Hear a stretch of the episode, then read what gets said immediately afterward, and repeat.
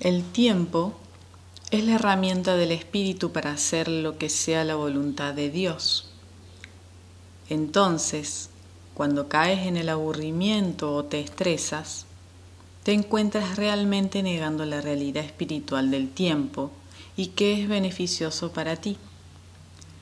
Cuando estás aburrido y no sabes qué hacer con tu tiempo, estás siendo ciego al hecho de que yo, tu alma, te estoy pidiendo a gritos, háblame, no estés aburrido, habla a tu alma, el tiempo del espíritu está en tus manos.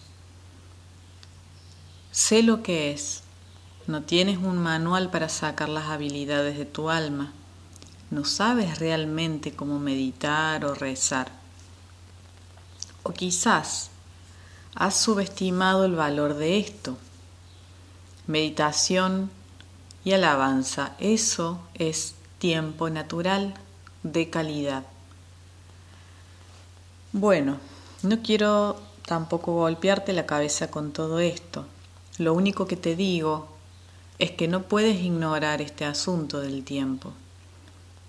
El tiempo en el que vives y la programación del tiempo por la que estás regido. Realmente tienes que examinar ese programa.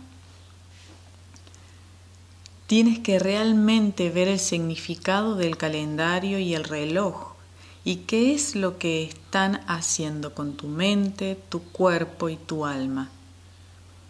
Si no ves a estos instrumentos que gobiernan cada día y cada segundo de tu vida, si no comienzas a cuestionar lo que estos tiranos del tiempo están haciéndote, entonces no llegarás al fondo de este lendroso arenal que me tiene atrapada, a mí, tu alma.